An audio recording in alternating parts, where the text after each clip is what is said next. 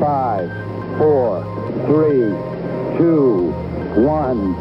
It's one small step for man, one Herzlich willkommen zum Podcast für Kommunikation, Kreativität und Haltung mit Dennis Aitin und Selbiger. Bin ich heute mal wieder nicht alleine, sondern mit Judith Döker, einem besonderen Gast dieser Podcast-Familie, die häufiger mal mir auftaucht und dann, wenn ich das Gefühl habe, ich brauche mal einen Menschen mit ein bisschen doppelter Seele und ein bisschen mehr positive Energie, als ein normaler Mensch so mitbringt. Da rufe ich bei Judith an und sage, hast du mal Zeit für einen Podcast? Und jetzt ist das Jahr fast vorbei. Judith, wir haben eine Chance, bevor das Jahr vorbei ist, noch einmal miteinander zu sprechen. Schön, dass du da bist.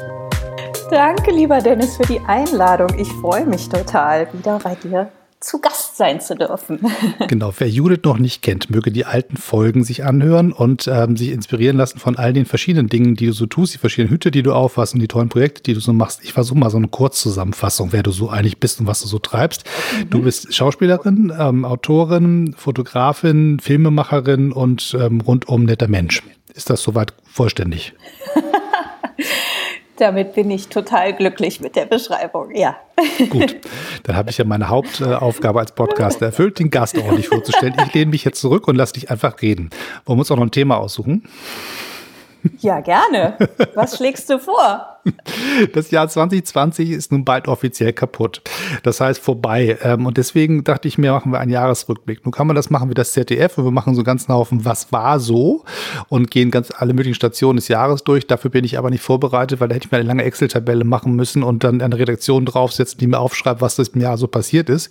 Ich wollte mit dir aber eigentlich was anderes reden. Ein Jahresrückblick, der eher das Gesamtjahr einmal anschaut, wie 2020 so war. Das war ja doch ein anderes Jahr, als man das üblicherweise so ähm, erlebt. Und ähm, da wollte ich mit dir mal ein bisschen eintauchen und mal schauen, wie du das Jahr erlebt hast und dann ähm, gemeinsam so einen Ausblick wagen, wie es dann weitergeht.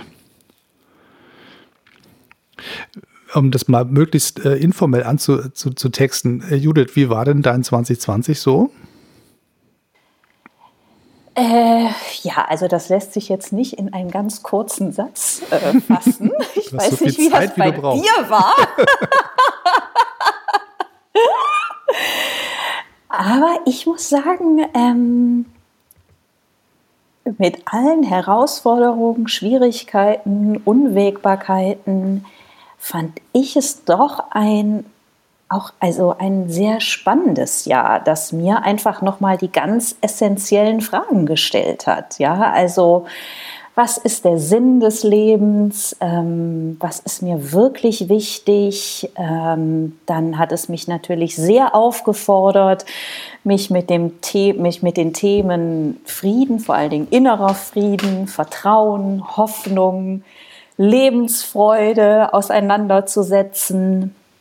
Ähm, also ich versuche eigentlich, ähm, wenn so, ich sag mal, so Schwierigkeiten im Außen erstmal auftauchen, äh, finde ich das immer sehr spannend, auf, ja, auf die Metaebene zu gehen. Also was will mir das sagen? Und dann auch ähm, um aus so einer Ohnmacht herauszukommen. Weil ich glaube, in diesem Jahr haben sich sehr viele Menschen sehr ohnmächtig gefühlt. Und das ist auch ein Gefühl, was äh, bei mir auch immer mal wieder auftauchte. Angst, Ohnmacht. Mhm.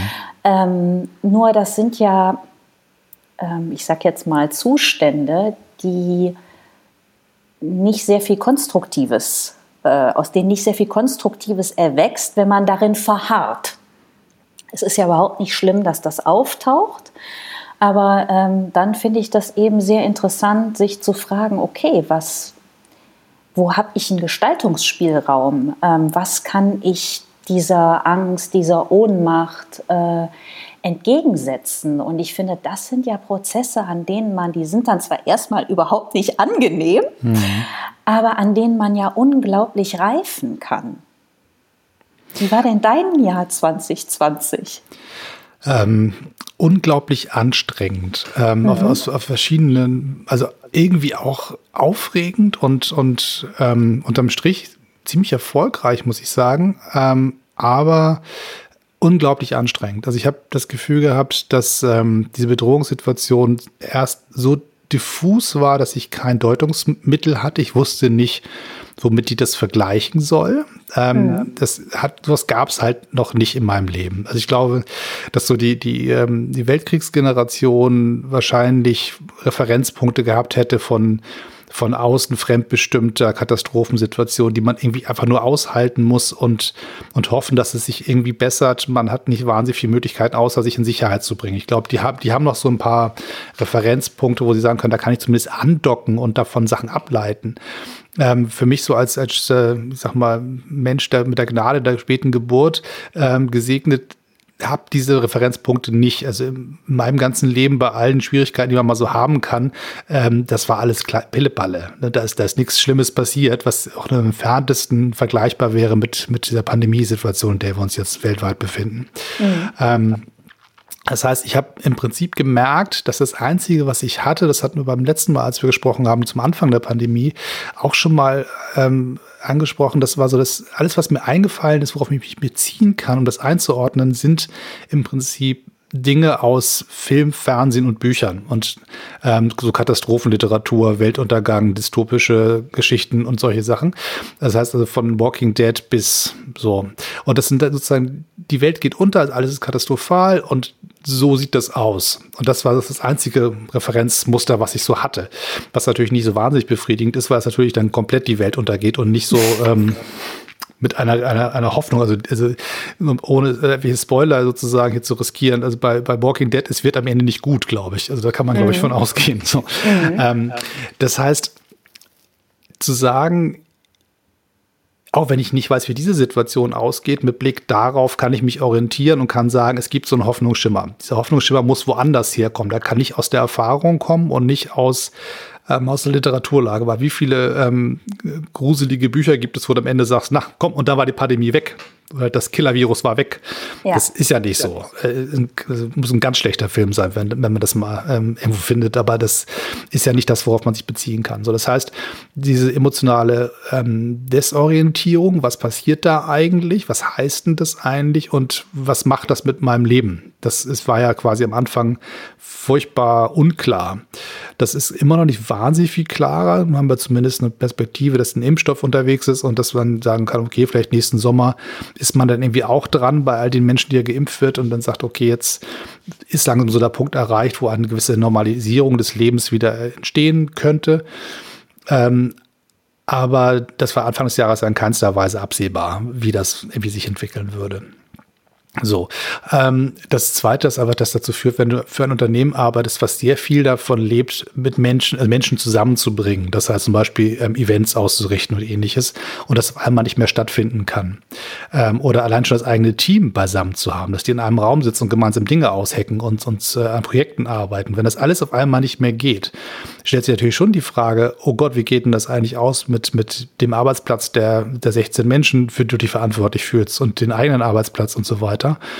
Ähm, was kannst du tun, damit es weiterhin ähm, Einnahmen gibt, damit die alle weiterhin irgendwie ihr, ihren Unterhalt verdienen können in dem Laden, den du arbeitest? Und äh, wenn man in einer, in einer herausgehobenen Rolle arbeitet, dann fühlt man sich natürlich nicht nur verantwortlich für sich selbst, sondern halt auch für die Kolleginnen und Kollegen, die einem anvertraut sind, dass man sagen kann, okay, ich tue alles, damit hier die Aufträge reinkommen, damit wir alle was zu tun haben. Und ich habe gesehen, rund um uns rum sind überall alle möglichen Agenturen geplatzt und, und haben äh, den, den Laden zugemacht. Also selbst bei uns im eigenen Gebäude ist eine Agentur, die schon viel länger auf dem Platz ist, als, als ich mich erinnern kann, hat einfach die Berliner ähm, Büros zugemacht. Von einem Tag auf den anderen waren die weg. So, und wenn man das so sieht, denkt man, also oh Gott, oh Gott, wie geht das aus?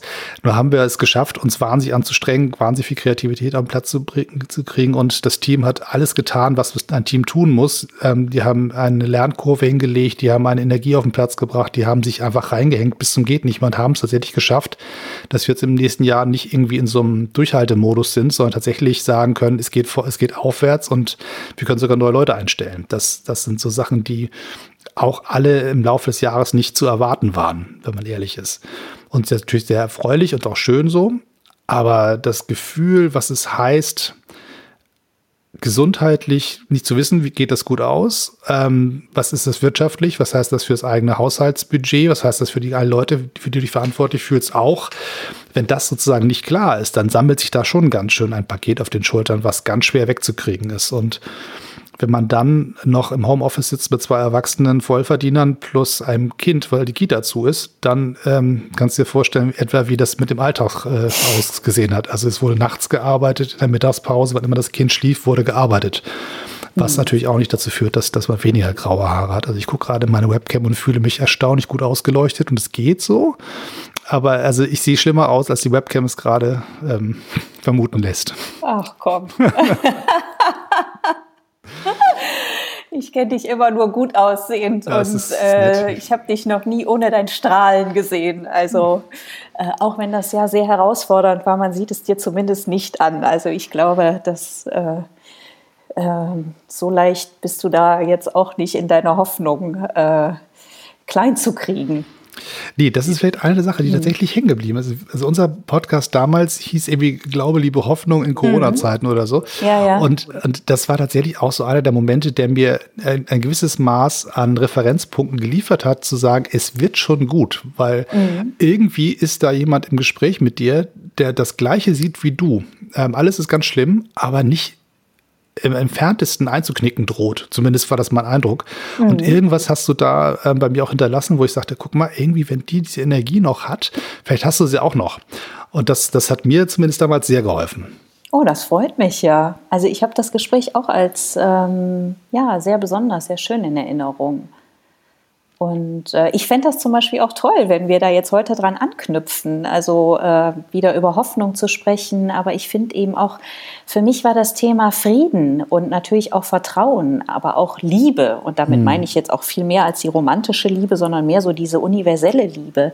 Das sind für mich eigentlich so die absoluten Kernthemen dieses Jahres gewesen. Ähm, ähm, die mich dieses Jahr auch eigentlich ziemlich gut haben überstehen lassen, muss ich sagen. Also es war immer wieder äh, auch für mich herausfordernd, aber ich muss sagen, dass ich irgendwann, dass bei mir so ein großer Frieden, innerer Frieden eingekehrt ist. Und Dann musst du mir dein Geheimnis verraten. Wie, wie um alles in der Welt A, wie hast du es gemerkt und B, was hast du getan? Hast du, hast du Mechanismen, hast du äh, ja. Techniken, hast du irgendwas, was, was man nachmachen kann? Ja, also innerer Frieden ist definitiv etwas, was man lernen kann. Und ich hatte, ich sag mal, meine größte persönliche Krise, die liegt jetzt zum Glück schon ein paar Jahre zurück. Das war so zwischen 2010 vielleicht und 2011 oder 2009 und 2011. Und da habe ich mich angefangen, sehr mit diesen Themen zu beschäftigen. Und ich glaube, mhm. deshalb ähm, äh, also da, das hat mir unglaublich jetzt für dieses Jahr 2020, für dieses sehr besondere Jahr, hat mir das unheimlich geholfen, nie zu sehr in so eine Angst abzurutschen. Und mhm. ähm, weil ich mich damals auch schon sehr mit den Themen beschäftigt habe, wie ist das, wenn man, also oder beziehungsweise in so eine, in ein, einem Nichtwissen äh, weil ich finde, das war ja auch so ein Jahr des Nichtwissens, ja, und ja. da stecken wir ja immer noch voll drin, da dennoch ähm, ein großes Vertrauen ins Leben zu entwickeln, in so eine größere Dimension von Leben.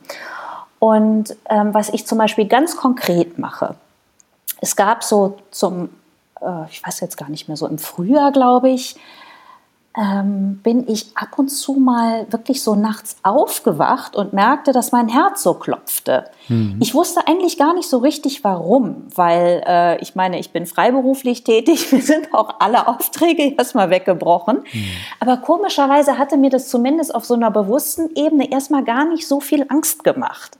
Aber dennoch merkte ich, dass ich weiß auch nicht, ob das vielleicht auch so eine kollektive Angst war, ähm, die ich gespürt habe, aber dass ich oft mit Herzklopfen aufgewacht bin.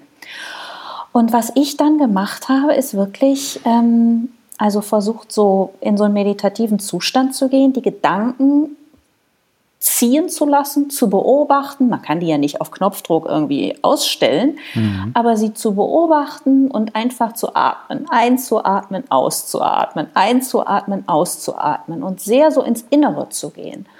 Und das mag vielleicht nicht sofort funktionieren und das äh, hält dann auch manchmal nur ein paar Minuten und aber das ist wie ein Muskeltraining. Je häufiger man das macht, dann kann sich dann stellt sich teilweise ähm, ein, ja, dann stellt sich irgendwann dieser innere Frieden ein, der natürlich auch ähm, mit einem Vertrauen einhergeht, weil das eine gibt es nicht ohne das andere. Mhm. Und ähm, oder ich kann vielleicht auch eine ganz kurze Geschichte mal erzählen. Ähm, meine größte Angst war immer, dass mein Vater stirbt. Also der hatte mit 36 schon seinen ersten Herzinfarkt, da war ich äh, neun Jahre alt und ich hatte ein sehr enges Verhältnis zu dem. Mhm. Und die Ärzte haben damals gesagt, also mit viel Glück hat er noch ein halbes Jahr zu leben. Und das war für mich, da ist für mich so eine Welt zusammengebrochen. Mhm, und dann klar. war der aber irgendwie so ein medizinisches Wunder und hat noch fast 30 Jahre gelebt. Das ist ein bisschen länger als ein halbes Jahr. Ja, aber was ich mein ganzes Erwachsenenleben auch mitgeschleppt habe, ist eigentlich immer so eine Angst. Also früher, auch wenn ich aus der Schule kam, immer mit einem unguten Gefühl. So, hm. lebt er noch? Wenn ich einen Krankenwagen gehört habe, wenn ich früher irgendwie aus einem Urlaub zurückgekommen bin, als es noch keine Handys gab, dieser erste Anruf, oh Gott, ist noch alles in Ordnung? Mhm. Und das habe ich auch lange Zeit überhaupt nicht in Frage gestellt, weil ich das aus meiner Kindheit kannte ich diesen Mechanismus so gut, dass das für mich absolut selbstverständlich war. Also ich wusste gar nicht, dass das einfach ein, ein erlerntes Muster war, aus dem ich auch hätte ausbrechen können. Mhm. Und ähm, ich bin ja dann 2011 für zwei Jahre nach Indien gegangen, nach Mumbai gezogen. Und also das war sozusagen so, dass ähm, äh, da, da lag so eine persönliche Krise hinter mir und ähm, aus da ist einfach so die Idee entstanden. Aber das ist eine andere mhm. Geschichte. Ja. Und das weiß ich noch, bevor ich nach Indien gefahren bin, ähm, war ich mit meinem Vater, habe mit meinem Vater noch einen Tag verbracht und dann hat er mich zum Flughafen gebracht. Und als ich mich verabschiedet habe, kam wie selbstverständlich wieder diese, dieses ungute Gefühl hoch. Sehe ich ihn noch mal? Ja. Und da habe ich zum ersten Mal gedacht, stopp. Stopp, dass ich mich mit diesen, weil es sind ja Gedanken, die mich immer in ein Drama und in eine Angst gebracht haben. Ja. Und ich habe gedacht, das kann ich jetzt einfach sein lassen und innerlich in den Frieden kommen und einfach darauf vertrauen, dass das Leben irgendwie seinen Weg gehen wird, ja. Mhm. Und, ähm, und dann war es, es war in der Tat das letzte Mal, dass ich ihn gesehen habe, weil als ich dann in Indien war, ähm, bin ich nachts wach geworden und habe gedacht, hä, was ist das denn jetzt? Also da, da war irgendwie so ein Luftzug, der so um mich kreiste. Da habe ich gedacht, hä, das ist ja komisch. Das Fenster ist auch zu. Was soll denn das jetzt? Jetzt hm. schlaf einfach wieder ein. Aber irgendeine Stimme in mir sagte, hey, das ist aber trotzdem komisch. Was ist das denn? Und diese andere Stimme in mir sagte, jetzt kümmere dich nicht um irgendeinen komischen Luftzug. Schlaf einfach wieder. Hm. Und ich habe aber trotzdem auf die Uhr geguckt, weil ich das irgendwie seltsam fand. Und am nächsten Morgen ruft meine Schwester an und sagt, dass mein, unser Vater gestorben ist. Und das war ja eine Nachricht, die ich ja innerlich, die ich ja schon Millionen von Male innerlich durchgegangen bin. Und ich wusste immer, wenn diese Nachricht eines Tages kommen wird, dann ist da dieser ganz große schwarze Abgrund, in den ich dann fallen werde. Mhm. Und wo auch mein Leben irgendwie auf eine Art und Weise, also ein Teil dann irgendwie zu Ende ist, sage ich jetzt mal. So hat sich das für mich immer angefühlt. Mhm. Und ich weiß noch, ich werde das nie vergessen. Das, das lief wie in so ein, in, in Zeitlupe ab. Ich kriege die Nachricht, ich sehe diesen schwarzen Abgrund und bin da mit einem halben Bein schon drin. Und dann ist auch irgendwas passiert, wo ich so dachte, Moment, ich kann mich anders entscheiden. Ich kann mich anders entscheiden. Ich muss nicht in dieses Drama treten. Ich kann einfach annehmen, was gerade passiert ist, ohne innerlich Widerstand äh, dagegen aufzubauen. Und dann, denn es ist was passiert, das hätte ich im Leben nicht für möglich gehalten. Es ist so ein innerer Frieden bei mir eingekehrt. Also ich war zwar traurig, hm. aber da war, es war gar nicht, es war in keinster Weise dramatisch. Ich habe einen wahnsinnigen Frieden erlebt, eine totale Liebe gespürt und dieses Drama oder auch dieser große Schmerz, der ist komplett ausgeblieben. Das hätte ich hm. niemals für möglich gehalten. Und das ist so eine Geschichte zum Beispiel, die mich so nachhaltig geprägt hat. Ähm, und auch immer wenn jetzt zum Beispiel in mir Ängste hochkommen, dass ich denke, oh Gott, was ist, wenn dies und das passiert, wenn ich meine Miete nicht mehr bezahlen kann, das ist immer, dass ich denke, stopp. Ähm, in dem Moment, vor allen Dingen, wenn man keinen Widerstand gegen das aufbaut, was gerade schon da ist, dann kommt man mit den Dingen zurecht. Das heißt nicht, dass man keine Trauer empfindet oder nicht auch mal Schmerz da ist, aber man mhm. kommt mit den Dingen zurecht. Und ähm, es bringt auch gar nichts, diese, ich sag mal, diese psychologische Angst, diese Angst vor der Ungewissheit, die ist nämlich oft viel zermürbender, als wenn jetzt wirklich ein Ereignis eintritt, äh, was vielleicht nicht schön ist, was vielleicht sogar auch sehr schmerzhaft ist, aber damit kommen wir in aller Regel besser zurecht, als wenn wir uns, ich sag mal, manche Leute sind ja fast 24 Stunden am Tag in dieser, befinden sich in dieser psychologischen Angst vor ja. etwas, was noch gar nicht eingetreten ist, was aber Schlimmes kommen könnte. Hm. Und ich glaube, das ist eines der zerstörerischsten Energien und Elemente, ähm, die uns Menschen überhaupt nicht gut tut. Vielen, vielen Dank, dass, dass, dass du ähm, mich, mich so tief in, de, in deine ähm, Geschichte hast reinblicken lassen. Ich, ich möchte mal versuchen, wenn ich, wenn ich das darf, so ein paar Punkte rauszugreifen ja, und zu schauen, was man, was man daraus äh, lernen kann. Ähm, das eine ist, glaube ich, was du gesagt hast, so dieses, das Wort Drama hast du ein paar Mal gesagt. Ähm, das heißt, ähm, wie in einem Theaterstück gibt es ein Skript, also im Prinzip einen Fahrplan, wie sich eine Szene weiterentwickelt. Ähm, das, das ist quasi von jemandem mal aufgeschrieben und festgelegt und all die Schauspielerinnen und Schauspieler richten sich jetzt quasi an, quasi ausgeliefert dem Autoren oder der Autorin auf diesen Weg aus und gehen dann so weiter. Ähm, das ist natürlich, wenn man ein Theaterstück schreibt oder einen Film, klar, das ist dann so. Ähm, aber wenn du in einer Lebenssituation, in einer echten Lebenssituation bist und empfindest, es gibt so einen prädeterminierten Weg, also einen vorbestimmten Weg, den jemand anders festgelegt hat, dem ich mich ergeben muss, ähm, so geht das Drama weiter und ich kann mich nicht dagegen wehren. Dann zieht einen das natürlich im Zweifelsfall sehr, sehr tief rein und man kann sich nicht wehren. Du, du hast dann so, so, ein paar Mal Stopp gesagt und hast gesagt, ähm, nee, ich entscheide mich dass das Skript nicht schon geschrieben ist, sondern dass ich selber mitschreiben kann. Das heißt, so, eine, so eine Agency, so eine, so, eine, so eine Selbstbestimmtheit, sich an der Stelle zurückzuholen, auch wenn man sagt, die Situation ist eigentlich zu stark ähm, oder es ist völlig ähm, normal zu sagen, ich bin jetzt hier fremdbestimmt. Ähm, ich werde jetzt hier über, über, überrollt von so einer von so einer Trauer, von, von so einer ähm, schlimmen Situation und, und ergebe mich in, in, lass mich so fallen in dieses schwarze Loch, was du da beschrieben hast. Ähm, das heißt, also die Frage, dieses, ähm, sich selber entscheiden zu können, zu sagen, nee, ich, ich gehe diesen Weg nicht mit, der da scheinbar vorbeschrieben ist, sondern ich entscheide mich, einen eigenen zu gehen. Ähm, zum Beispiel auch, indem ich die Emotionen anders versuche zu setzen. Ähm, das finde ich ein ganz spannender Mechanismus. Hast du ähm, vor, hat dir vorher jemand gesagt, was du tun kannst, dass du dieses Stopp sagen kannst, dass du dieses Nein für diesen Weg nicht, sondern den anderen? Oder war das so eine Bauchentscheidung, die einfach so passiert ist?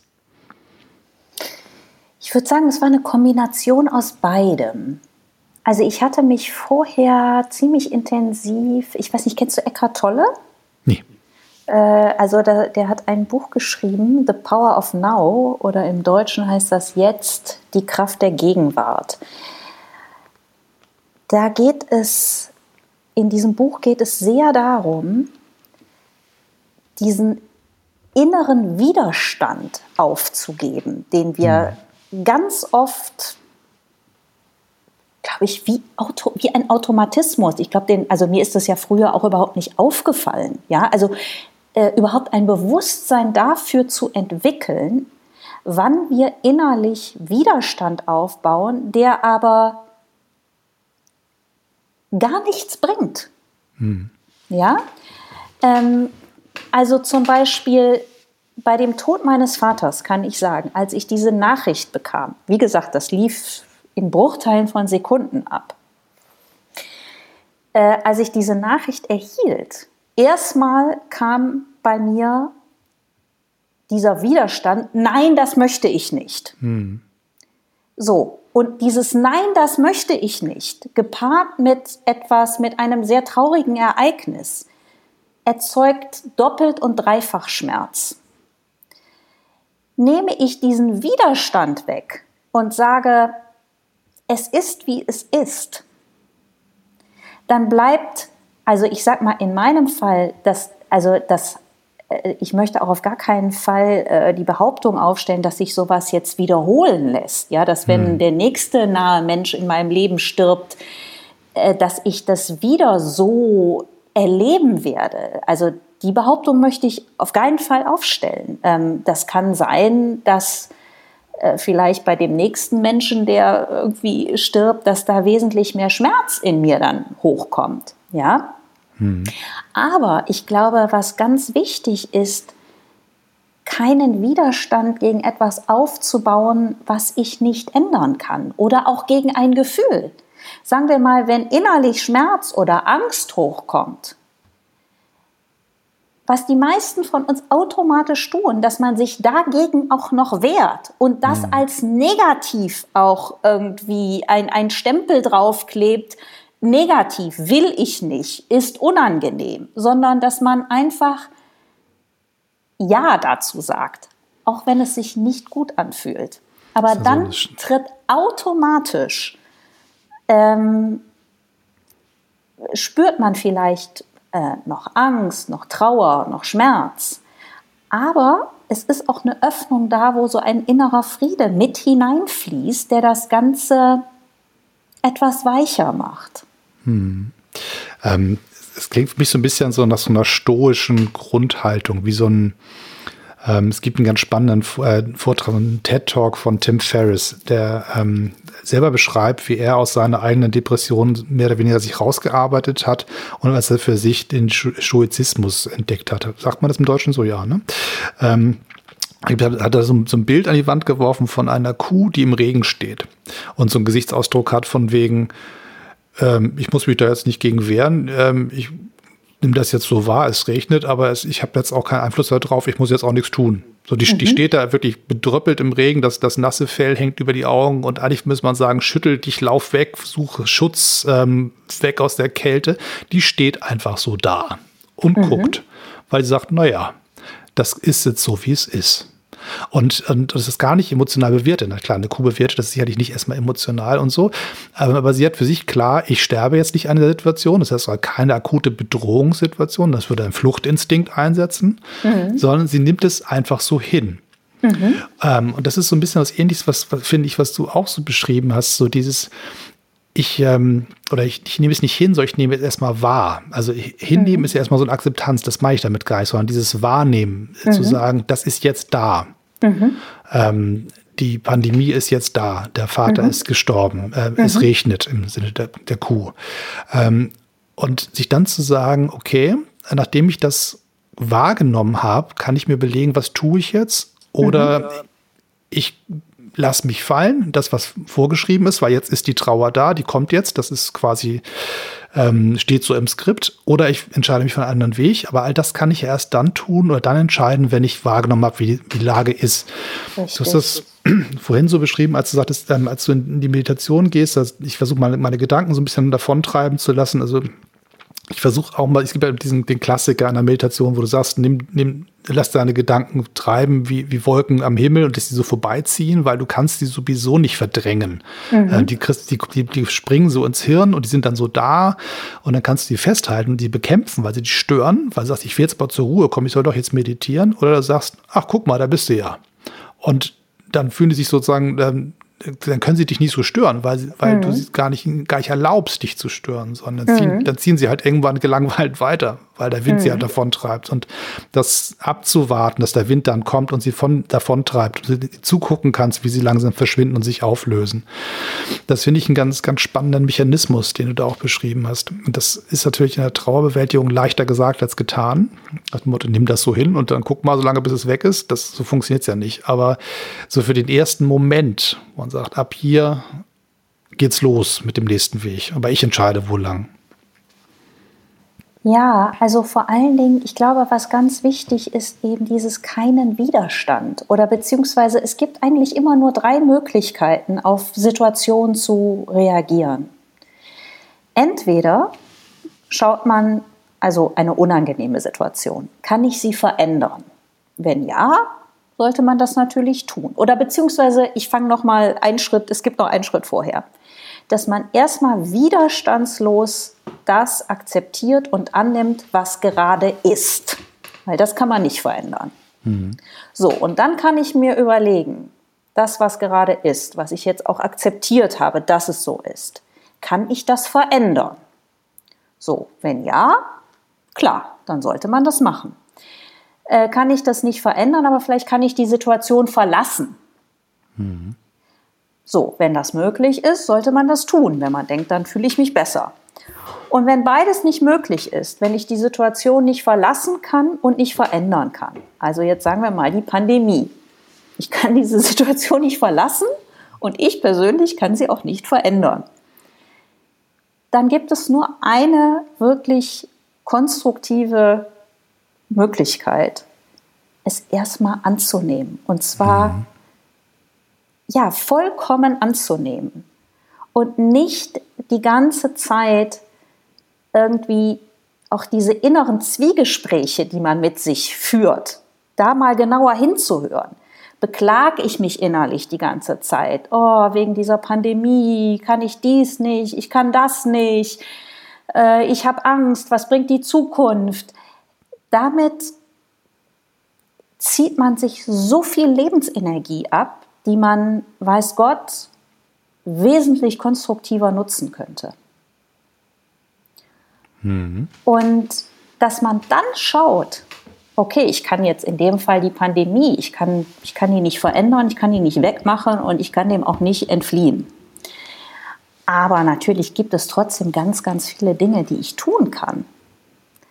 Ähm, weil für mich hat auch, äh, muss ich sagen, Corona eine ganz große symbolische Bedeutung, dass ich einfach auch hoffe, dass wir das so als Gongschlag sehen, weil auch vor Corona ist ja durch unsere Art und Weise, wie wir leben, hat das ja ganz viele Menschenleben gekostet. Ja, mhm. also gerade äh, auf der südlichen ähm, äh, also im, im, globalen Süden. Mhm. Und ähm, also das heißt, was man zum Beispiel machen könnte, ist äh, ja, also was ich jetzt sehr gemacht habe, mich nochmal mit dem Thema Frieden auseinandergesetzt. Und natürlich kann ich keinen Frieden im Außen machen, sondern ich kann ja nur bei mir selber anfangen. Und ich meine, es wird ja auch erst im Außen Frieden geben, wenn, wenn sich ein Großteil der Menschen entscheidet, innerlich in den Frieden zu gehen. Mhm. Das heißt, das Effektivste, was ich eigentlich tun kann, ist, mich immer wieder, ich meine, wir sind ja alles Menschen, ja, natürlich geraten wir immer wieder in den Unfrieden. Das ist ja auch gar nicht schlimm. Mhm. Aber ich finde, wenn man sich das zum Beispiel zur Aufgabe nimmt, zu sagen, ah, ich werde da einfach, ich werde mein Bewusstsein schulen und immer wenn ich merke, ich bin im Unfrieden, ähm, dann versuche ich mich in den Frieden zu bringen und diesen Frieden auch weiterzugeben. Und zwar überall, wo ich hingehe. Sei es in den Supermarkt, äh, einfach auch vielleicht eine Freundlichkeit äh, weiterzugeben. Ähm, oder äh, für die Fortgeschrittenen zum Beispiel. Also ich glaube, also was ja jetzt auch gerade in, in, durch Corona sehr stark nochmal sichtbar geworden ist, wie sehr wir Menschen über unsere Köpfe leben. Das heißt, wir haben natürlich Meinungen zu bestimmten Dingen. Gerade auch jetzt zu Corona. Ja, Häufig also auch ohne Ahnung. Hm? Häufig auch Meinung ohne Ahnung. Natürlich. Das, auch, das kann passieren. Natürlich. So, ich meine, da kann sich ja auch kein Mensch von frei machen. Ist ja auch nee, nicht schlimm. Ich jedenfalls nicht. Ich mich auch nicht. Ich mich auch nicht. Ähm, und ich empfinde das auch selber teilweise als große Herausforderung, aber ich versuche das zumindest. Natürlich dann auch auf die Menschen zuzugehen und, und nicht nur eine Meinung, die mir nicht passt, die nicht in mein Weltbild passt, weil was ja ganz oft passiert, Meinung trifft auf Meinung und dann entscheiden wir, passt mir der Mensch oder stoße ich den weg. Ja. Aber wir verpassen ja dann, etwas viel Tieferes von einem anderen Menschen wahrzunehmen. Und ich habe vor kurzem ähm, ganz spannenden Film, so einen Kurzfilm, ich glaube auf Facebook oder so, von Amnesty International gesehen. Die, da begegnen sich einfach Menschen, also kommen in einen Raum rein, die sich vorher noch nie gesehen haben, unterschiedliche Nationalitäten, die auch, glaube ich, teilweise gar nicht dieselbe Sprache sprechen. Die schauen sich einfach nur an.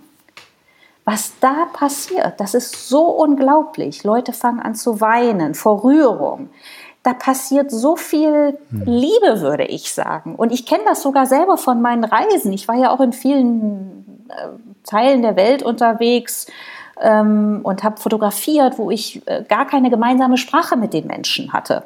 Und mir ist es also ganz besonders äh, ist mir das in Erinnerung, als ich in so einem Flüchtlings, ich war zweimal in einem Flüchtlingscamp im, im Libanon an der syrischen Grenze und da war ich auch ziemlich alleine da in dem Camp unterwegs und bin zu den Leuten in die Zelte, in die, in die Container gegangen und hatte gar keinen dabei, der übersetzen konnte. Und das war so intensiv, weil wir uns nur durch Blicke, Anfassen, äh, miteinander kommuniziert haben. Und das war so viel tiefer gehender, als wir uns, als wenn wir Sprache zur Verfügung gehabt hm. hätten.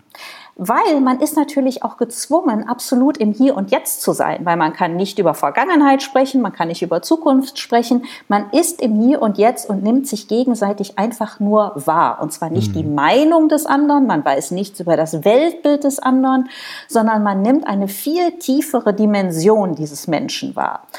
Und ich würde mir zum Beispiel auch wünschen, dass zum Beispiel in der Politik oder überhaupt, wenn, wenn wichtige Entscheidungen gefällt werden, dass man sich erstmal voreinander setzt und einander wirklich auf einer viel tieferen Ebene wahrnimmt. Weil das ist, dann spürt man, dass uns Menschen so viel mehr miteinander verbindet, als das, was uns voneinander trennt. Und ich glaube, wenn man dann anfängt, zu diskutieren, unterschiedliche Meinungen, unterschiedliche Weltbilder irgendwie äh, zu mhm. kommunizieren, dann ist man sich aber viel wohlgesonnener, als wenn sofort Meinung auf eine andere Meinung prallt. Ja. Jude, es sind so, so ein, ähm, zwei Kommunikationsthemen da drin, die ich ganz spannend finde. Das, mhm. das eine ist die Kommunikation zwischen dir und anderen. Ähm, also einmal die ausgeschaltete, wo es sich bewusst gegenübersetzt also und sagst, ich warte mal eine Weile ab, bevor ich mit dir rede, sondern ich lerne dich erstmal kennen, nur über diesen, mhm. dieses Fühlen und Sehen. Ähm, und das zweite ist die Kommunikation im Inneren, weil du hast viele mhm. Sachen gesagt, die, glaube ich, davon abhängig sind, wie gut man mit sich selber sprechen kann. Also ähm, das ist ja, klingt immer so ein bisschen so, Selbstgespräche ist ja meistens immer so ein bisschen argwürdig beäugt, nachdem was macht, er redet mit sich selber, muss ja nicht jeder hören, so, aber die Frage ist, wenn ich mir selber sagen kann, soll, tu dies, mach das nicht, ähm, agiere so, verhalte dich so, nimm doch an, da musst du ja viel mit dir selber sprechen. Mhm. Ähm, und ich weiß jetzt nicht, wie dein Hirn funktioniert, aber meins funktioniert jedenfalls im ersten Sinne erstmal nicht in Sprache, sondern erstmal in so einer amorphen, undifferenzierten Gefühlsblase, Wolke, mhm. so. Und erst dann, wenn ich mir Mühe gebe, ähm, zu verbalisieren, was ich denke, was ich fühle, kommt da eine Struktur rein und wird dann auch handhabbarer. Dann kann ich sagen, okay, alles klar, ich habe das Paket 1, 2, 3, die kann ich folgendermaßen abarbeiten, da habe ich keinen Einfluss drauf, da habe ich einen Einfluss drauf, deswegen geht es mir so, ähm, ich kann anfangen zu analysieren. Das kann ich aber erst, wenn ich so eine Sprache draus gemacht habe aus diesem Bauchgrummeln oder was immer es dann am Ende ist. Mhm. Ähm, das kann man schriftlich tun, das kann man ausgesprochen tun. Ähm, wie, wie, wie machst du das? Wie kriegst du deine, deine Gefühlswelt so sortiert, dass du dir selber sagen kannst, was richtig und der, der richtige Weg für dich ist? Wie machst du das? Äh, muss ich mal kurz in mich kehren, wie ich das mache. Ähm, also ich kenne das natürlich auch, dass äh, irgendwie so was Diffuses in mir ist. Also dass äh, mein innerer Dialog läuft jetzt auch nicht immer in kristallklarer Sprache ab. Aber sobald ich merke, dass mich irgendwas beschäftigt, also dass ich sozusagen aus meinem inneren Frieden falle, ähm, habe ich mir das schon angewöhnt, dann mal besser hinzuhören und das wirklich in Sprache auch zu übersetzen. Entweder durch, äh, also entweder einfach nur innerlich oder wenn ich merke, es ist irgendwie was Stärkeres, es ist so ein dickerer Brocken da, dann schreibe ich das auch häufig auf. Weil, oder ich spreche es aus, das ist ganz mhm. spannend. Ähm, weil häufig, wenn ich das einfach nur mal ausspreche oder aufschreibe, dann sortiert sich das ganz anders. Mhm. Weil ich glaube, was eben ganz häufig so passiert, ist, ja, dass da irgendwas in uns so rumort, was man sich gar nicht so richtig bewusst macht, was das eigentlich ist. Das ist wie so ein Hintergrundrauschen. Und das kann aber eben oft, ähm, ist uns einfach oft gar nicht dienlich. Und deshalb äh, finde ich, macht das schon sehr viel Sinn, sich das wirklich mal in, in Sprache zu übersetzen weil man dann auch, finde ich, wenn man dann da auch so, da kann man da anders drauf schauen und kann mhm. sagen, okay, erstens, ist das so? Ist das wirklich wahr? Oder möchte ich bei dieser Meinung bleiben? Dient mir das? Weil ähm,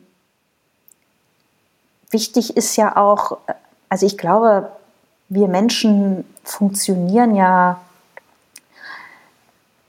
äh, erstmal so, dass, äh, und das ist ja auch ganz interessant, wenn etwas Schönes passiert, ja, ich meine, dann mhm. freuen wir uns in der Regel und äh, sind dann irgendwie ganz glücklich.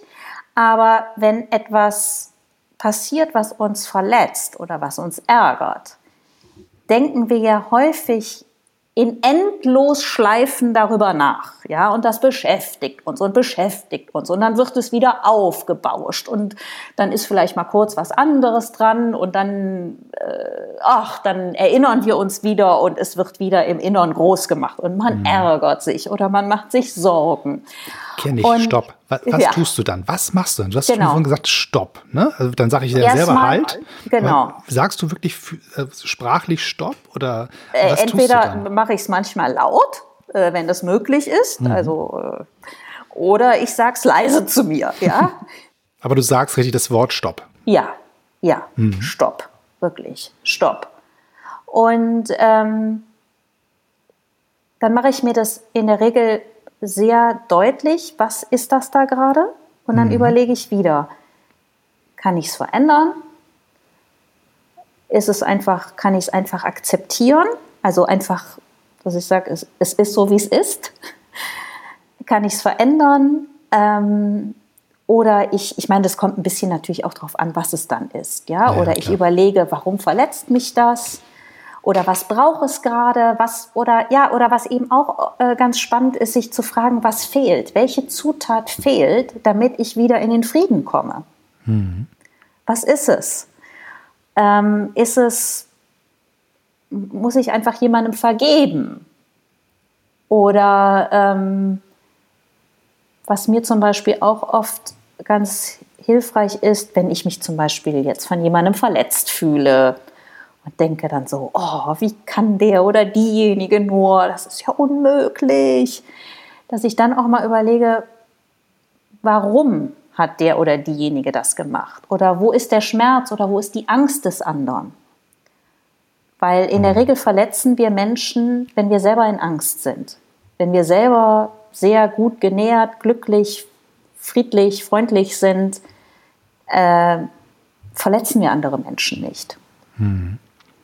Lass uns doch mal einen Versuch wagen, wir beide. Ähm, mhm. Wir machen mal so ein, so ein gemeinsames Brainstorming, um einen Werkzeugkoffer zusammenzustellen ja, von Dingen, super. die man nutzen kann, wenn man in Situationen kommt, wie wir sie wie du sie beschrieben hast, mit dem persönlichen Verlust oder auch wenn man sagt, gesellschaftlich passiert gerade etwas, was ich ganz furchtbar finde oder ähm, ich habe Angst vor dem eigenen äh, gesundheitlichen äh, Schaden oder was auch immer diese, das, die, die drohende Katastrophe vom, vom inneren Auge ist oder die mhm. echte, die da, die jetzt schon da ist, mhm. was man tun kann. Ähm, also du hast die, dieses Stoppsignal, hast, hast du einmal erwähnt, mhm. das, das, das Aussprechen, da hast du gesagt, ich, ich, ich verschriftliche das mhm. oder ich äh, verbalisiere das, haben wir beide ähm, als, als Mechanismus für uns wahrgenommen.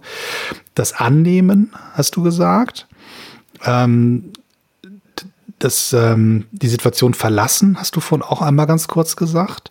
Ähm, wenn ich ähm, das ja nicht toll finde, muss ich das ja nicht aushalten, dann kann ich auch raus. Vielleicht geht's ja.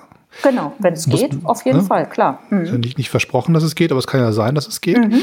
Ähm, was, was haben wir noch? Ähm, Meditation hattest du vorhin noch gesagt. Meditation.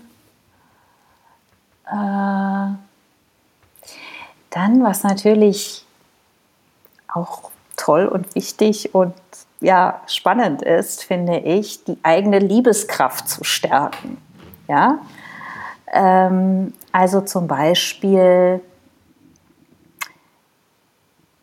wenn man jetzt das Gefühl hat, jemand anders, mir fällt jetzt leider kein konkretes Beispiel ein, aber sagen wir mal, irgendwie jemand anders war jetzt ruppig zu einem oder man wurde missverstanden, irgendwie nicht gut behandelt. Mhm. Ja? Ähm, dann ist ja so ein erster Reflex, also kenne ich zumindest, dass man denkt so, pff, auf denjenigen habe ich irgendwie keine Lust mehr. Ja, also macht er so die Tür zu. Sachen, Bitte? Ich sage da wesentlich härtere Sachen als das, aber also, gut. Und dass man dann aber so denkt, so, okay, ähm, erstens, also mir hilft es dann oft, mich zu fragen, also erstmal die, ich sag mal so, den, die, die vielleicht die Schwäche des anderen, also oder zu, zu schauen, was ist mit dem anderen los? Geht es dem nicht gut? Warum ist der, warum ist, ist er oder sie so? Ja, was mhm. ähm, zum Beispiel sogar bei Egoismus, weil da hat man ja, finde ich, oder mir geht es zumindest so, da habe ich dann erstmal sehr wenig Verständnis, weil ich denke, wenn jemand so egoistisch ist, dann äh, quasi muss der oder diejenige dafür bestraft werden oder so. Dafür gibt es kein Mitgefühl. Aber wenn man mal tiefer schaut, warum ist jemand auf eine ungute Art egoistisch? Das hat ja auch etwas mit einem inneren Mangel zu tun. Also ja. eigentlich mit einem Mangel an Liebe. Wenn ich irgendwo im, einen Mangel in mir, ja, ein Mangel an Liebe, der führt dann dazu, dass ich irgendwie denke, so, und jetzt nehme ich mir dies und das. Mhm. Ja, äh, das steht mir jetzt irgendwie zu oder äh, ich, ich grapsch mir jetzt irgendwas auf eine ungute Art und Weise. So, und wenn man aber, ich finde, ich eben das erkennt, dass das aus einem Mangel an Liebe geschieht, dann kann ich wieder anders auf jemanden zugehen. Und das heißt natürlich nicht, dass ich dieses Verhalten äh, als gut befinden muss. Aber was ich dann eventuell schon kann, ist, diesenjenigen erstmal überhaupt wieder anzunehmen. Mhm. Mit allem, was ihn oder sie ausmacht mit diesem Mangel. Und ich glaube, das ist etwas, was auch echte Heilung bringt, weil ein jeder Mensch möchte angenommen werden. Ich glaube, das ist ein tiefes Bedürfnis von uns Menschen, angenommen mhm. zu werden. Und was und ich glaube, darin liegt ein ganz großer Schlüssel auch, weil äh, ich meine, das ist ja auch gerade sehr in den Diskussionen äh, oder, oder dass ja oft immer noch davon ausgegangen wird oder dass wir uns wundern, warum Menschen trotz guter logischer Argumente auf eine ganz andere Art und Weise handeln, agieren, denken, sich verhalten. Mhm. Weil Argumente, Logik, die verändern niemanden, sondern es geht, ich glaube, du kannst eine Veränderung nur dann herstellen, wenn du denjenigen erstmal annimmst. Und ich glaube, wenn sich jemand angenommen fühlt, erst dann kann auch wieder eine Annäherung stattfinden. Das heißt also, wir packen an, den, als weiteres Werkzeug in diesen Koffer das, die, die, das, das Mittel der Empathie. Also das Empathie heißt ja nicht, dass ich dich total toll finde, auch wenn du dich schlecht benimmst, sondern dass mhm. ich ähm, versuche, mir die, also ich gebe mir die Mühe ähm, und ich öffne mich dir, so wie du bist, und versuche rauszukriegen, warum du bist, wie du bist, und kann mich dann im besten Fall dafür entscheiden, mit dir gemeinsam da rauszukommen aus, aus der Negativschleife oder einfach mhm. zu sagen, naja gut, wird halt nichts mit dem, aber ich bin bereit, ähm, mich so weit auf dich einzulassen, dass ich nachvollziehen kann, wie es dir geht und warum du handelst, wie du handelst. Oder habe ich das falsch zusammen? Ja, doch, also das würde ich schon sagen, dass das, ähm, äh, beziehungsweise ich glaube, was wichtig ist, die, ähm, ich sehe da zwei unterschiedliche Ebenen, die man, äh, ich glaube, man tut gut daran, sie zu unterscheiden.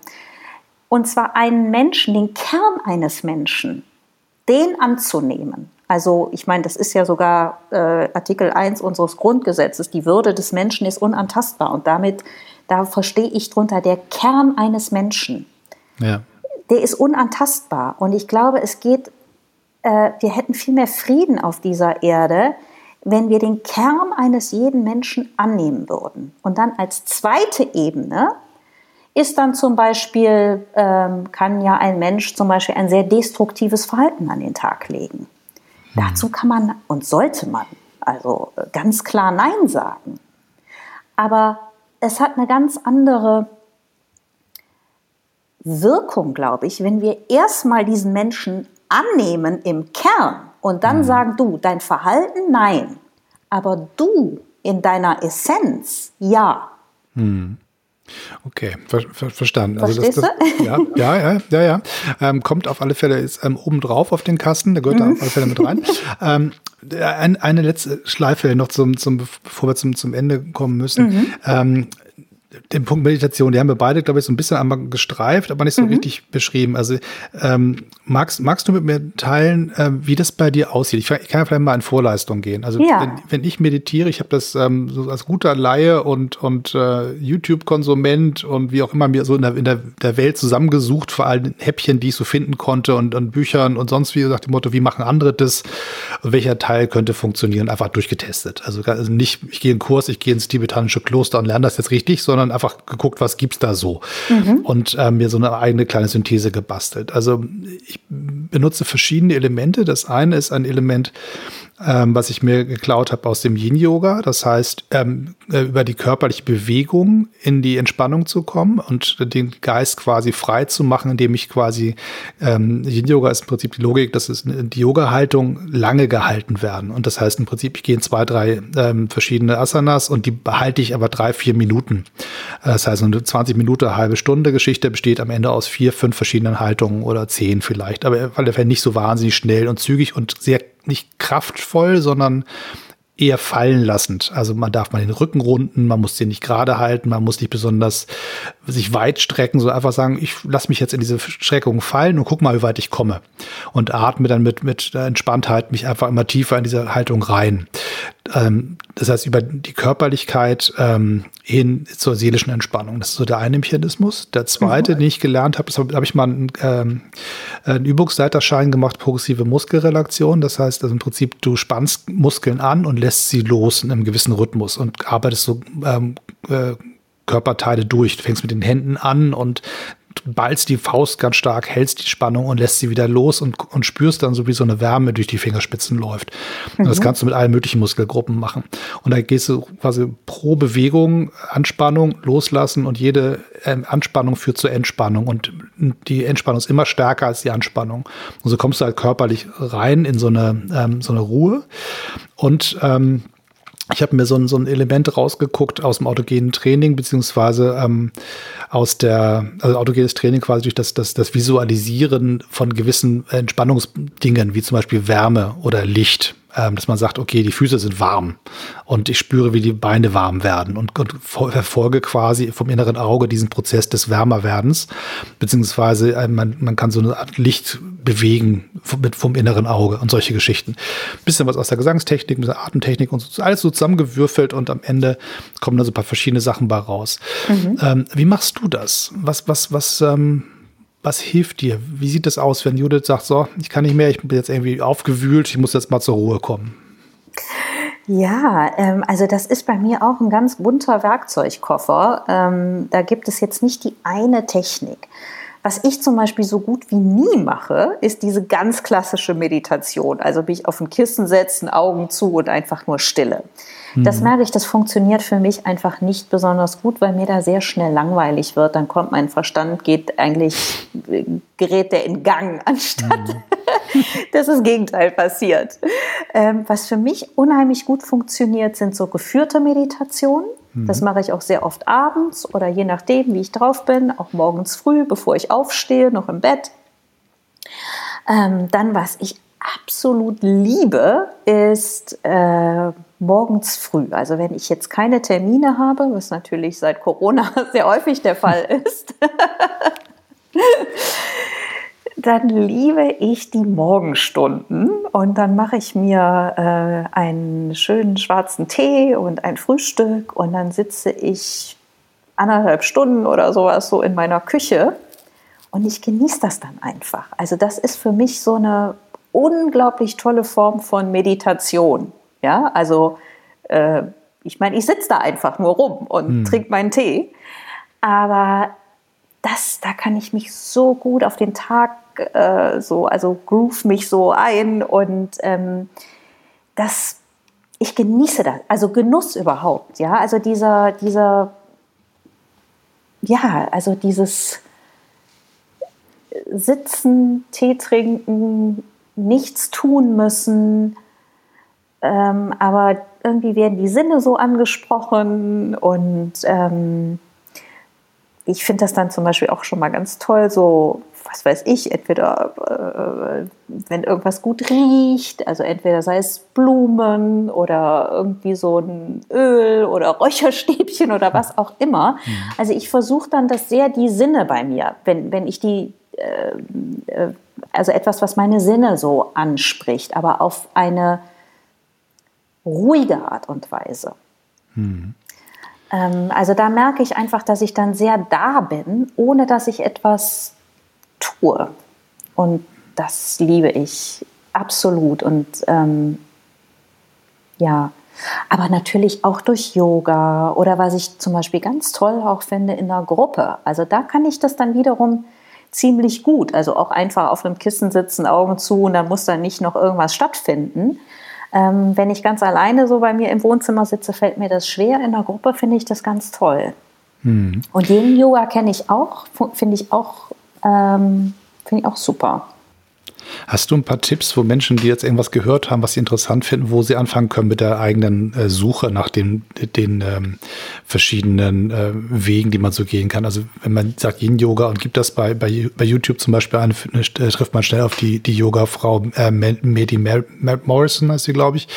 Die macht tolle Sachen für Anfänger. Ähm, mhm. Dreiviertel Stunde nach dem Motto, setz dich hin, ich erkläre dir, wie es geht. Ich sage dir auch, warum das jetzt so läuft und ähm, führt einem da so richtig schön durch, freundlich, äh, positive Energie, überfordert einen nicht, sondern sagt, komm, mach das so gut wie du kannst. Es gibt ja keinen, der sagt, so muss es richtig sein, mach mal so, wie du möchtest und wie es dir mhm. gut tut. Also eine sehr entspannte Grundhaltung. Das wäre so, so, so, ein Tipp, wo man ganz gut jeden Yoga, finde ich, wenn man nicht zum Kurs gehen kann, ähm, ja. starten kann erstmal. Hast du andere Tipps, wo man mal so suchen kann? Ähm, ähm, ähm, ähm also was Yoga anbelangt, oder wo kriegst du deine geführten Meditationen her zum Beispiel? Äh, es gibt zum Beispiel von Veit Lindau ein paar geführte Meditationen, die ich super finde. Vor allen Dingen eine, wie heißt die jetzt nochmal? Ähm, genau, emotionale Selbstheilung. Die höre ich oft, wenn ich innerlich wirklich aufgewühlt bin. Also bei Angst, bei Wut, bei Schmerz. Äh, die finde ich ganz, ganz toll. Dann ähm, Eckart Tolle habe ich eben schon erwähnt. Von dem gibt es auch ein oder zwei geführte Meditationen, aber ansonsten auch so die Videos von ihm. Da schwingt sehr diese Energie mit, so im Hier und Jetzt zu sein, ohne Widerstand. Also das, da merke ich auch immer sofort eine Veränderung äh, in mir, wenn ich mir das, wenn ich ihn mir anhöre. Äh, jetzt haben wir nur Jetzt habe ich irgendwie nur Männer genannt. Es gibt, es gibt auch ganz tolle Frauen. Ähm, das stimmt. Äh, da fällt mir jetzt gerade leider kein Name ein. ja, ich habe ja, die, die eine habe ich angeboten. Die gute, du hast gute, ja eine Frau ja, angeboten, genau. Also, ja. alles, alles wohl quotiert genau. hier bei uns. Super. machen, machen wir das so, magst du mir so ein, zwei Links schicken, die packe ich einfach in die, die Shownotes hier zur Podcast-Folge, dann kann man ja. nochmal draufklicken und sich dann so ein bisschen orientieren. Das sind ja am Anfang erstmal so Startpunkte. Man muss ja halt mhm. irgendwo anfangen und mal so gucken, wie ist das so, was meinen die da so, ist das was für mich? Und wenn ich sage, ja, ist supi, dann, dann supi und wenn nicht, dann sucht man halt weiter. Ich bin gestern Abend zum Beispiel völlig überrascht, das hätte ich nicht erwartet, dass mich das irgendwie in irgendeiner Weise anspricht, auf die sogenannten Hangdrums oder ähm, äh, das sind so diese Metall Kugel, Halbkugeln, wo man so drauf mit den Händen drauf trommelt und dann kommen da so, so komische lange Töne, so schwingende Töne bei raus. Mhm. Also, ob du das, ob das kennst. Ich dachte immer, das ist ja sowas für total die super Hippies, die dann irgendwie in Portugal am Strand sitzen, ein bisschen zu viel geraucht haben und die Haare nicht waschen und dann so Trommeln da rumsitzen. Hab das gestern Abend bei YouTube entdeckt und ich bin fasziniert. Ich, ich habe das zum ersten Mal wirklich wahrgenommen als was, was total cool ist und habe heute Mittag das mal getestet zur Meditation, einfach so als Untermalung, Musik. Ja. Und diese Schwingung von diesem, diesen, diesen Metalltrommelding Dingern, ähm, die, die funktionieren für mich also wie so ein Kissen. Ich sitze da auf so einem, so einem Klangkissen quasi und das, das trägt mich entspannt dahin, wo ich hin will, nämlich in die Ruhe. Also mhm. Also, also habe ich auch niemals gedacht, dass ich das sozusagen irgendwie cool finde. Ich habe es einfach durch Zufall gestern mal in so einer, so einer tiefen YouTube-Bohr-Session nach dem Motto, was gibt, was hat die Welt so? Ja. ähm, irgendwie entdeckt und dachte, guck mal, was, was macht der Typ da mit diesem Trommelding? Hörte da mit zwei, drei Minuten zu, fand das erst sehr komisch, weil wie das da so saß. Der sah halt auch ein bisschen so aus, wie was ich gerade beschrieben habe. Und alle meine Vorurteile liefen so durch und dann irgendwann dachte ich so, nee, Moment mal, warte mal, Vorurteil, lass die mal zur Seite. Das ist ja total toll, was da passiert. Mhm. Und, und ähm, bin dann so auf dieses, dieses Instrument eingestiegen und habe jetzt irgendwie das Gefühl, ich muss mir bald so ein Ding kaufen. Also sobald mein Taschengeld reicht, kaufe ich mir so ein Teil. Ähm, Boah, zumindest, ja. aber wenn man das nicht kaufen will, es nur anhören möchte, gibt es hervorragende Playlists zum Beispiel bei Spotify, wo man einfach sagt, ich, ich klicke das Ding an, und lasst es einfach laufen als, als, als Untermalung für gute Stimmung, so ja. für, für, für akustische Wärme, nennt, nennen wir es einfach mal. Aber solche Sachen findet man manchmal einfach durchs, durchs Wühlen. Und wenn man ja. einen Startpunkt irgendwo äh, kriegt, und viel mehr können wir ja heute auch nicht tun, also Startpunkte äh, losgeben, ähm, dann entdeckt man vielleicht was da draußen. Für all die, vielleicht als, als Disclaimer am Ende, du bist keine Medizinerin, ich bin kein Mediziner, wir sind beide keine Therapeuten. Falls der eine oder andere mehr möchte als nur Wellness, Entspannung und Ruhe finden, sondern tatsächlich sagt, ich komme mit emotionalen, psychischen Problemen daher, dann vielleicht bitte wendet euch tatsächlich an die Menschen, die euch da wirklich helfen können. Im ersten Fall der Hausarzt, Therapeuten, ähm, ausgebildete Menschen, vielleicht ein Geistlicher, je nachdem, was für euch der richtige Weg ist. Ähm, verlasst euch bitte nicht nur auf Podcasts und nette Menschen wie uns beide, sondern verlasst euch dann auf, auf die Menschen, die wirklich dann auch euch im echten Leben helfen helfen können. Ich schreibe bei solchen Fällen immer unten in die Shownotes nochmal die, die ähm, bundesweite Hotline der Krisentelefone mit rein, für den Fall, dass ihr irgendwie in einer Zeit feststeckt und sagt, ich weiß nicht, was ich tun soll. Podcast hören kann helfen, kann das Leben schöner machen, aber richtig Hilfe gibt es dann am Ende dann bei den Profis und die Telefonnummer ist dann vielleicht manchmal auch der erste Weg, um diese Menschen da zu finden und sonst ist der Hausarzt immer ein guter Startpunkt. Ähm, Judith, ich danke dir ganz herzlich und freue mich auf deine Links, die unten ver äh, verlinkt werden, dass die Leute wissen, wo sie anfangen können zu suchen.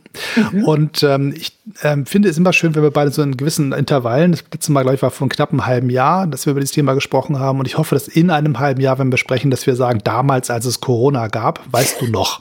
Ja. Ähm, vielleicht haben wir ja Glück. Ähm, wir ähm, tun alles, was wir können, nehmen die Situation an, wie sie ist, versuchen sie positiv zu beeinflussen, versuchen uns ihr so, so weit zu entziehen, wie wir können und auf all die Menschen, die wir treffen, mit möglichst viel Empathie zuzugehen und mhm. ähm, in, in, eigenen Frieden zu kommen, damit wir für andere auch friedlich sein können. Ist das vielleicht so ähm, in, in 30 Sekunden zusammengefasst, ja. was wir eine Stunde lang besprochen haben. Wunderbar, ja, bin ich total äh, d'accord mit. Und es hat mich wieder total gefreut, mich mit dir zu unterhalten und das Jahr so ausklingen zu lassen. Ich fand das ganz wunderbar und danke dir ganz herzlich für dieses äh, wunderbare Gespräch. Ich danke dir auch. Als letztes noch, wo findet man dich im Netz? Äh, man findet mich, ich habe eine Homepage, äh, www.judith-döker.de. Und dann habe ich noch ein anderes Projekt, Drei Fragen Glück. Da gibt es aber Links von meiner Homepage aus. Äh, ja. Sehr schön. Guckt euch den Film Drei Fragen Glück an. Das macht glücklich und klüger. Das ist ein, ein hervorragendes Projekt von dir. Judith, ich danke dir herzlich. Ich danke allen anderen fürs Zuhören und seid so nett, abonniert diesen Kanal, teilt ihn mit euren Freunden und Verwandten, schickt die, den Link mal rum an ein paar Leute, die vielleicht jetzt in der jetzigen Zeit ein bisschen was brauchen für die seelische Erbauung und ein bisschen bisschen Energie von Judith. Schickt die mal mit per E-Mail rum und per Social Media und wie immer ihr das machen wollt. Brieftauben, all sowas geht immer. Ähm, Judith, bis dann, bis zum nächsten Mal. Euch allen anderen Tschüss und bis zum nächsten Mal.